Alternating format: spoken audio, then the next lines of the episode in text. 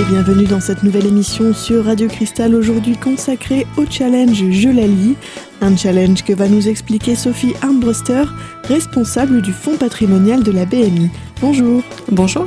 Avant de nous parler plus en détail de ce fameux challenge, rappelez-nous ce qu'est le l'Immédia Gallery puisque ce challenge est en lien direct avec celui-ci. Alors l'Immédia Gallery, c'est une bibliothèque euh, numérique qui est portée par le Sillon Lorrain. Alors le Sillon Lorrain, ce sont euh, quatre euh, villes qui la composent, c'est-à-dire Thionville, Metz, Nancy et Épinal.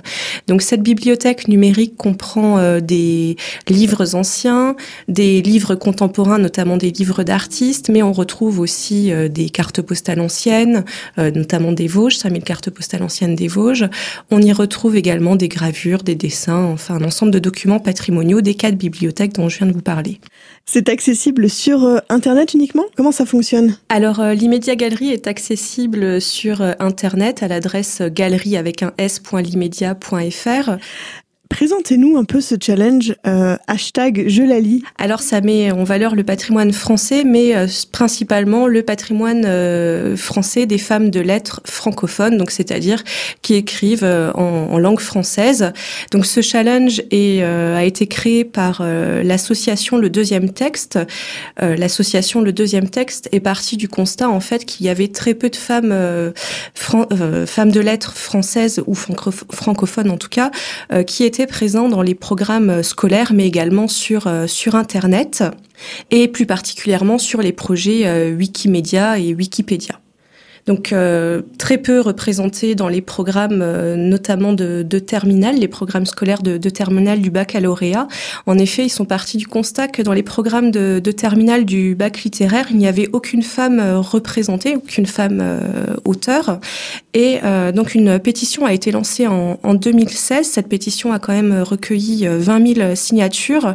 Et suite à cette pétition en 2016, en 2017, la, la princesse de Montpensier, de Madame de Lafayette, et donc entrer au programme du, bac euh, du bac L.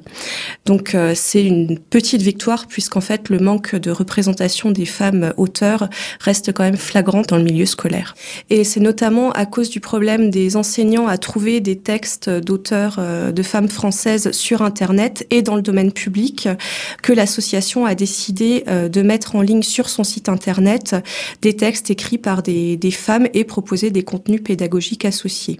Donc l'association a souhaité aller plus loin pour valoriser ces femmes de lettres en dehors du cercle scolaire et ainsi euh, contribuer à une meilleure connaissance de ces autrices. Et c'est ainsi que le challenge Je la lis a, euh, a été créé. Et donc il vise à marrainer une femme de lettres de son choix, euh, donc la marrainer de la façon la plus inventive possible et de relayer euh, donc ces initiatives sur les réseaux sociaux avec le hashtag Je la lis et un hashtag c'est un mot-clé en fait. Qui est l'autrice que vous avez choisie à la BMI pour ce marrainage Alors nous avons fait le, choix de, choisir Julie Victoire Daubier alors Julie Victoire Daubier, on vous en reparlera tout à l'heure, mais euh, est une, femme de lettres euh, française et euh, notamment vosgienne puisqu'elle est, elle est originaire de Bain-les-Bains. Et elle est principalement connue pour être la première femme française à avoir décroché le baccalauréat. Alors, nous avons fait le, choix de Julie Victoire d'Aubier parce qu'elle était euh, vosgienne et que nous possédons dans les collections de notre bibliothèque euh, de nombreux écrits euh, de Julie Victoire d'Aubier. Et comme nous sommes en pleine prestation de, enfin, dans une, nous sommes en pleine dynamique de numérisation de notre patrimoine et il nous a semblé très important de porter une attention particulière à cette autrice vosgienne. Question concernant ce challenge Je la lis. comment allez-vous porter ce challenge? Qu'est-ce que vous allez faire pour euh, mettre en valeur euh, Julie Victoire d'Aubier? Donc pour répondre euh, au challenge Je la lis, nous avons décidé d'écrire notamment un article de blog qui sera, enfin qui est même déjà en ligne sur l'Immédia Galerie, qui permet de mieux connaître sa vie.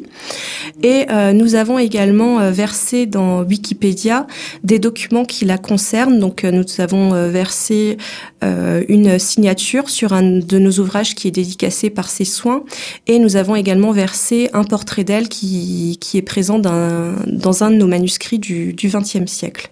Ensuite, comme je vous l'ai dit, nous allons numériser des œuvres de Julie Victoire de Biais pour les mettre en ligne sur notre bibliothèque numérique l'Immédiat Galerie. Puis, euh, nous verserons ces œuvres dans euh, Wikisource. Et enfin, euh, nous souhaitions aller plus loin et enregistrer une interview fictive de Julie Victoire d'Aubier, chose que vous avez acceptée et nous vous en remercions vivement. Une interview fictive que vous pourrez entendre dans la prochaine partie de cette émission, aujourd'hui consacrée au projet Je la lis, un challenge qui a pour but de mettre en valeur des autrices francophones. A tout de suite sur Radio Cristal.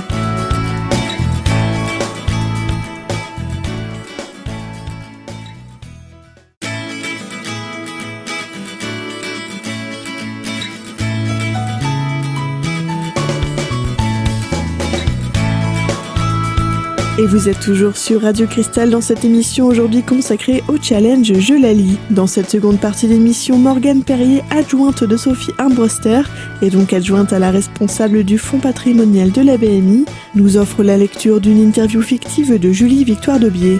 Pour rappel, cette interview a été écrite dans le cadre du challenge Je la lis, qui consiste à valoriser et faire connaître une autrice francophone. Voici son enregistrement. Nous accueillons aujourd'hui une femme qui a marqué l'histoire mais dont peu connaissent le nom. Elle est la première femme inscrite au baccalauréat et aussi la première à l'avoir obtenu. Je vous laisse dire votre nom. Julie Victoire d'Aubier. Bonjour à tous et merci de m'avoir invitée. Alors dites-nous un peu pourquoi une jeune femme issue de la campagne vosgienne décide de s'inscrire à l'examen du baccalauréat. Eh bien, quelques années avant mon inscription au bac en 1859, j'ai écrit un essai La femme pauvre au 19e siècle par une femme pauvre que j'ai présenté au concours de l'Académie des sciences, belles-lettres et arts de Lyon et pour lequel j'ai obtenu le premier prix. Cet essai, entre autres choses, traite de la condition des femmes et particulièrement de la pauvreté féminine. Les femmes, notamment celles qui vivent seules, doivent pouvoir vivre de leur travail au même titre que les hommes. C'est aujourd'hui impossible du fait de la concurrence qu'ils représentent par leur accès à l'éducation. C'est d'ailleurs ainsi qu'est légitimé l'injustice des salaires, le manque d'instruction des femmes. J'ai donc décidé de passer l'examen du baccalauréat, qui n'est pas fermé aux femmes, bien que les cours le soient. Si vous n'avez pas suivi de préparation à l'examen, comment l'avez-vous bachoté? D'abord, j'ai mon brevet de capacité depuis 1844. J'ai été préceptrice et aujourd'hui journaliste économique. À partir de 1853, j'ai suivi les cours particuliers euh, du Muséum d'histoire naturelle de Paris avec Isidore Geoffroy Saint-Hilaire, tandis que mon frère Joseph euh, m'a enseigné le latin et le grec. Peut-on vous demander vos résultats? Oui, bien sûr. J'ai une boule noire, trois rouges et trois blanches. Mes matières fétiches étant le latin, l'histoire et la géographie. Ce sont les mathématiques qui m'ont valu une boule noire. Avez-vous reçu un accueil favorable pour vous présenter à cet examen? Après l'obtention du premier prix au concours de Lyon, j'ai été encouragée à continuer par un grand nombre de personnes, mais si je devais n'en citer qu'une, ce serait François Barthélemy Arlès Dufour, qui croit au combat pour l'égalité salariale entre les hommes et les femmes, et il a soutenu ma candidature qui avait été refusée à Paris, et c'est comme ça que j'ai pu m'inscrire à l'Académie de Lyon. Il est aujourd'hui président d'une association pour l'émancipation progressive des femmes, que nous avons créée ensemble, j'en suis la vice-présidente.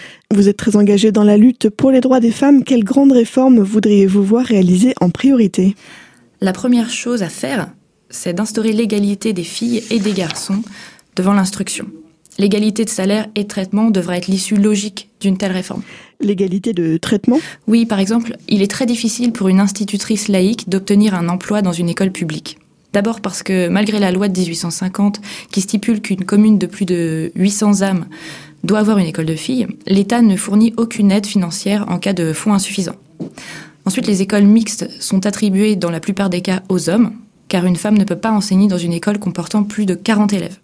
C'est la même chose pour la situation matérielle entre les instituteurs et les institutrices.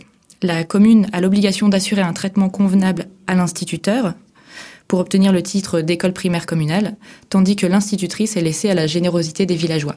Et vous venez de préciser pour une institutrice laïque, est-ce moins difficile pour les institutrices catholiques? Absolument. Le couvent intervient pour que la religieuse enseignante dispose d'au moins 300 francs par an et d'un logement convenable. Et une attestation de la mère supérieure est suffisante. C'est ce qu'on appelle une lettre d'obédience pour euh, assurer euh, la classe. Ça équivaut à un certificat de capacité. C'est tout simplement scandaleux. Les religieuses, pour être à même euh, de pouvoir enseigner, devraient avoir l'obligation de posséder le même diplôme que les institutrices laïques. Ce qui fait de vous la première femme licenciée S-lettres. Vous comptez vous arrêtez là? Pas du tout. Je commence à préparer mon doctorat. Ma thèse portera sur la condition de la femme dans la société romaine. Et retrouvez la suite de cette interview fictive dans la prochaine partie de cette émission. A tout de suite sur Radio Cristal.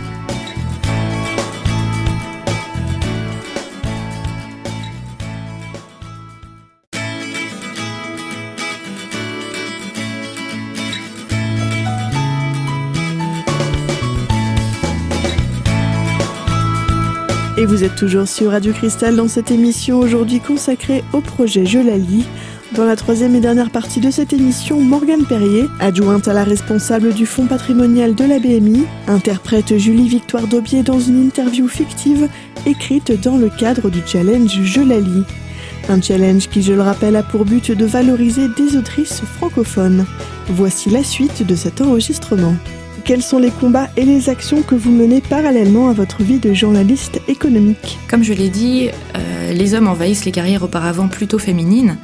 Ils se sont par exemple emparés de l'empire de la mode, ils nous habillent, nous coiffent, et les femmes ne peuvent plus rivaliser en termes de compétences, même pour les métiers les plus simples. Or, les femmes se voient interdire l'accès aux cours sous prétexte de se corrompre en compagnie des hommes plutôt que de s'instruire. Je continue à passer euh, mes diplômes et donc mon combat pour l'accès à l'éducation pour les femmes, mais j'ai aussi créé l'année dernière une association pour le suffrage des femmes. J'ai préfacé plusieurs ouvrages et écrit des articles en ce sens. Jusqu'ici, ces actions rencontrent-elles du succès? Concernant l'instruction, je suis peut-être la première bachelière, mais je ne suis plus la seule depuis un moment. D'autres marchent sur mes pas. Bientôt, la femme sera dans la société tout ce qu'elle sera capable d'être. Au sujet du droit des femmes, nous payons nos impôts comme tous les Français, nous avons les mêmes droits et devons par conséquent avoir les mêmes devoirs. Le dictionnaire inclut les femmes dans les définitions de français et artistes. J'en conclus que les femmes doivent avoir le droit d'étudier et de professer aux beaux-arts, mais aussi de voter, puisque tous les Français sont électeurs et jouissent de leurs droits politiques. Mais nous, les femmes, Sommes-nous réellement des Français et des personnes? Voilà en effet le point à décider. Et soit dit entre nous, je soupçonne que nous ne sommes encore que des choses à qui l'on ne conteste pas le féminin de contribuable, de taillable, de corvéable, de condamnable, d'incarcérable et de dispensable. J'ai demandé à être inscrite sur les registres électoraux deux semaines après la proclamation de la République et on m'a rayonné. Néanmoins, même si peu sont mobilisés pour l'instant, je ne doute pas que la lutte pour le droit des femmes s'intensifiera. Voici la fin de cette interview fictive. Le combat de Julie Victoire d'Aubier se trouve encore aujourd'hui au cœur de l'actualité puisque l'égalité homme-femme n'est toujours pas acquise et reste encore au cœur des débats. Euh, revenons un peu sur cette interview. Comment l'avez-vous euh, écrite? Comment ça s'est passé pour avoir toutes ces informations? Il y, a, il y, a, beaucoup d'écrits en fait sur sur sa vie. Euh, il existe de nombreuses biographies et on a beaucoup d'informations, notamment du fait qu'elle soit la première bachelière de France. Euh, donc j'ai potassé euh, tout ça et j'ai compulsé cette, enfin, j'ai compulsé tous ses écrits pour faire cette interview, sachant que dans cette interview, il y a des citations de son livre La femme pauvre au XIXe siècle. Combien a-t-elle euh, écrit d'ouvrages? Alors, elle a écrit trois ouvrages, euh, du début à la fin La femme pauvre au XIXe siècle, Du progrès dans l'enseignement primaire et L'émancipation de la femme, en dix brochures. Mais elle a préfacé aussi euh, trois autres ouvrages qui ont été interdits au colportage dans les années 1870. Euh, et elle a fait de nombreuses lectures publiques et écrit des articles dans différents journaux parisiens. Toujours en rapport avec le droit des femmes et l'éducation? Ah oui, ça a été son, son sujet de, de prédilection, euh, essentiellement l'éducation, parce qu'elle était enseignante, euh, particulièrement pour le primaire. Et elle se battait pour justement que les filles aient accès à l'éducation, avoir l'égalité euh, pour elles euh, devant l'école. Enfin, c'était c'était très important. Un engagement fort et qui se marque à une période de l'histoire qui finalement euh, euh, se ramène assez loin. Et puis on, on, retrouve des similitudes avec notre histoire d'aujourd'hui. Rappelez-nous les dates de Julie Victoire d'Aubier, s'il vous plaît. Alors Julie Victoire d'Aubier est née euh, le 26 mars 1824 à Bain-les-Bains et elle est morte le 26 août 1874 à Fontenoy-le-Château. Euh, elle est morte de la tuberculose en préparant sa thèse justement sur le, les femmes dans la société romaine. Et une petite question anecdote, on va dire, parce que je, vous ai entendu du coup dire qu'elle avait eu une boule noire, trois rouges et trois blanches. Mais à, quoi ça correspond finalement par rapport au bac d'aujourd'hui? Alors, une boule rouge, ça signifie un avis favorable. Une boule blanche, ça signifie une abstention. Et une boule noire, c'est un refus catégorique. Donc, elle a eu, si je ne m'abuse, deux boules rouges deux boules blanches et une boule noire, la boule noire étant pour les mathématiques. Et pour tout ce qui est aspect pratique, comment peut-on aller relire cette interview de Julie Victoire Daubier alors, je vous invite à aller lire l'interview sur le site euh, L'Immédiat Galerie. Et euh, on a aussi fait une petite frise chronologique sur sa vie, et sinon, bien sûr, un podcast sur Radio Cristal. Et puis, est-ce qu'on va retrouver au fil, euh, au fil de l'année peut-être des nouvelles actus sur Julie Victoire Daubier? Alors, on va se, se mobiliser euh, à la bibliothèque pour donner encore plus de visibilité à cette autrice. Des petites vidéos sont déjà sorties sur sa vie. On a fait quelques gifs pour l'anniversaire de son baccalauréat, et on va mettre le lien vers cette interview sur nos différents réseaux sociaux. On arrive malheureusement à la fin de cette émission aujourd'hui consacrée au challenge je la lis, qui a pour but, je le rappelle, de mettre en valeur une autrice francophone. Retrouvez dès maintenant cette émission en podcast sur notre site internet radiocristal.org et quant à nous, on se retrouve très bientôt pour une nouvelle émission. À très vite sur Radio Cristal.